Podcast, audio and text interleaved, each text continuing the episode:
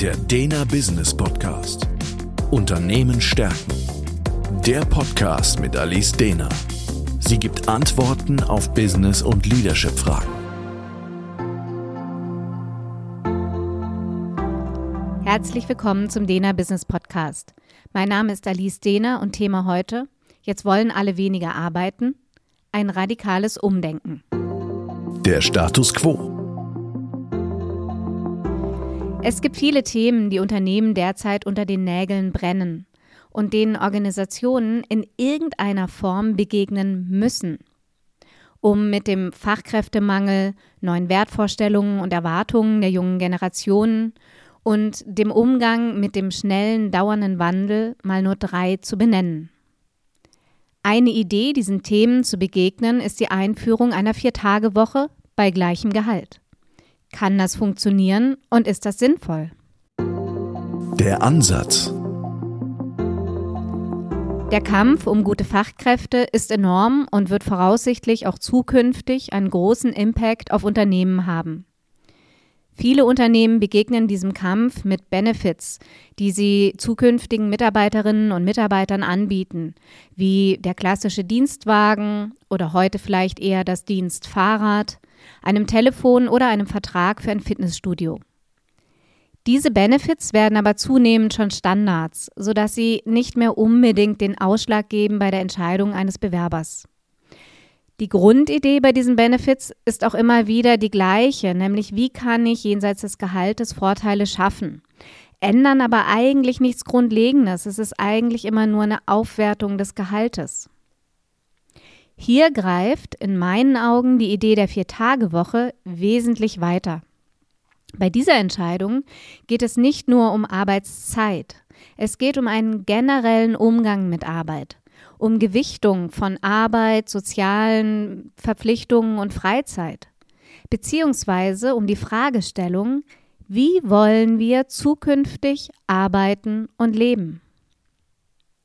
Da trifft dieses Thema in meinen Augen den Zahn der Zeit, in der Lebenskonzepte und Wertvorstellungen sich verschieben.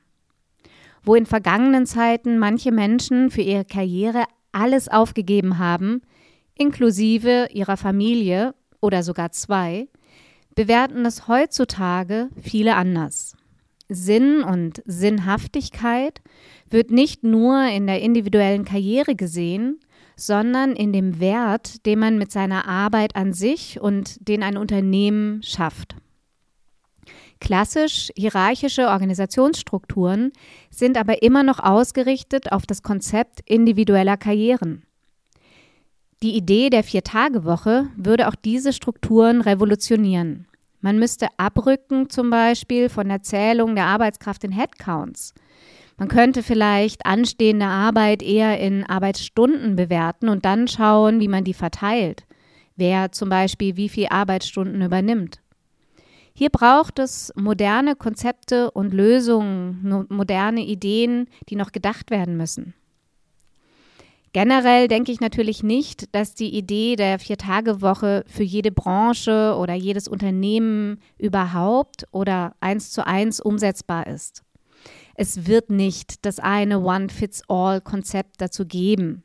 Gerade weil es so tief in die etablierten Strukturen und Systeme, die auf diese klassische Fünf-Tage-Woche ausgerichtet sind, eingreifen. Und hier meine ich auch nicht nur die innerbetrieblichen Strukturen von einem Unternehmen, sondern auch die generellen Strukturen unseres Wirtschaftslebens, des Handels, der Erreichbarkeit und des Arbeitsschutzgesetzes und so weiter.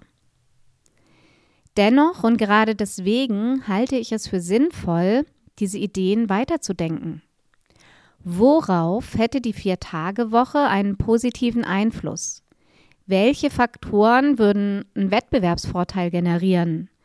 Welche Probleme, die wir derzeit in der Arbeitswelt haben, würden davon tangiert werden und könnten Richtung Lösung geführt werden? Die Lösung. Viele Unternehmen sorgen sich natürlich um ihre Produktivität bei dem Gedanken an eine Vier-Tage-Woche.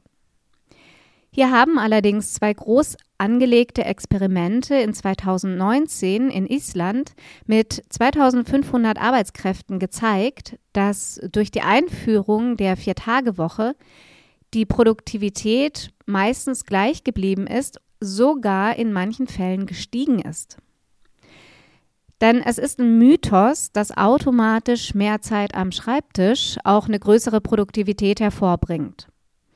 Vielleicht mag das so sein am Fließband in der Produktion, aber heutzutage haben wir immer mehr Wissensarbeiter, also Menschen, die durch ihr Nachdenken äh, Produktivität generieren. Und gerade Wissensarbeiter können nicht permanent die gleiche Produktivität aufrechthalten. Ich kenne das zum Beispiel von mir selbst. Als ich nach der Geburt meiner Kinder meine Arbeitszeit reduziert habe, hatte ich den Eindruck, in der weniger für die Arbeit zur Verfügung stehenden Zeit viel mehr geschafft zu bekommen als in der gleichen Zeit zuvor. Ich war einfach konzentrierter auf den Punkt und habe mich nicht so viel abgelenkt, wie wenn ich eben mehr Zeit zur Verfügung gehabt hätte. Auch die Sorge, dass die verkürzte Arbeitszeit das Überarbeitungsrisiko steigere, weil ja eben letztlich die gleiche Arbeit in weniger Zeit geschafft werden musste, konnte mit der Island-Studie nachhaltig entkräftet werden. Also anfangs bei Einführung der Viertagewoche gab es schon noch Anpassungsschwierigkeiten und dadurch auch einen erhöhten Stresslevel. Aber schon bald wurden eben Prozesse und Abläufe umgestellt und Arbeitszeit effizienter genutzt. Es wurden neue Strategien gefunden, die Arbeit zu bewältigen und das, indem immer besser mit den Kollegen kooperiert wurde. Also hatte es einen total positiven Effekt auf das Teamgefüge, das damit gestärkt wurde und wirklich diese Idee des Zusammenarbeitens gestärkt wurde. Zudem käme eine Reduzierung der Arbeitszeit für alle auch dem Bestreben nach mehr Diversität zugute. Arbeiten alle weniger, ist es für Frauen mit Kindern und Familie wesentlich einfacher, ihren Platz einzunehmen in diesen Systemen und Strukturen, da Argumente wie Führung geht nicht in Teilzeit komplett entkräftet würden. Zudem hätten beide Elternteile Zeit gewonnen, sich der Familie und den Kindern zu widmen. Also das heißt, dass wirklich auch hier eine größere Gleichheit hergestellt werden könnte, sodass es ein riesiger Schritt zu einer Gleichberechtigung wäre in meinen Augen.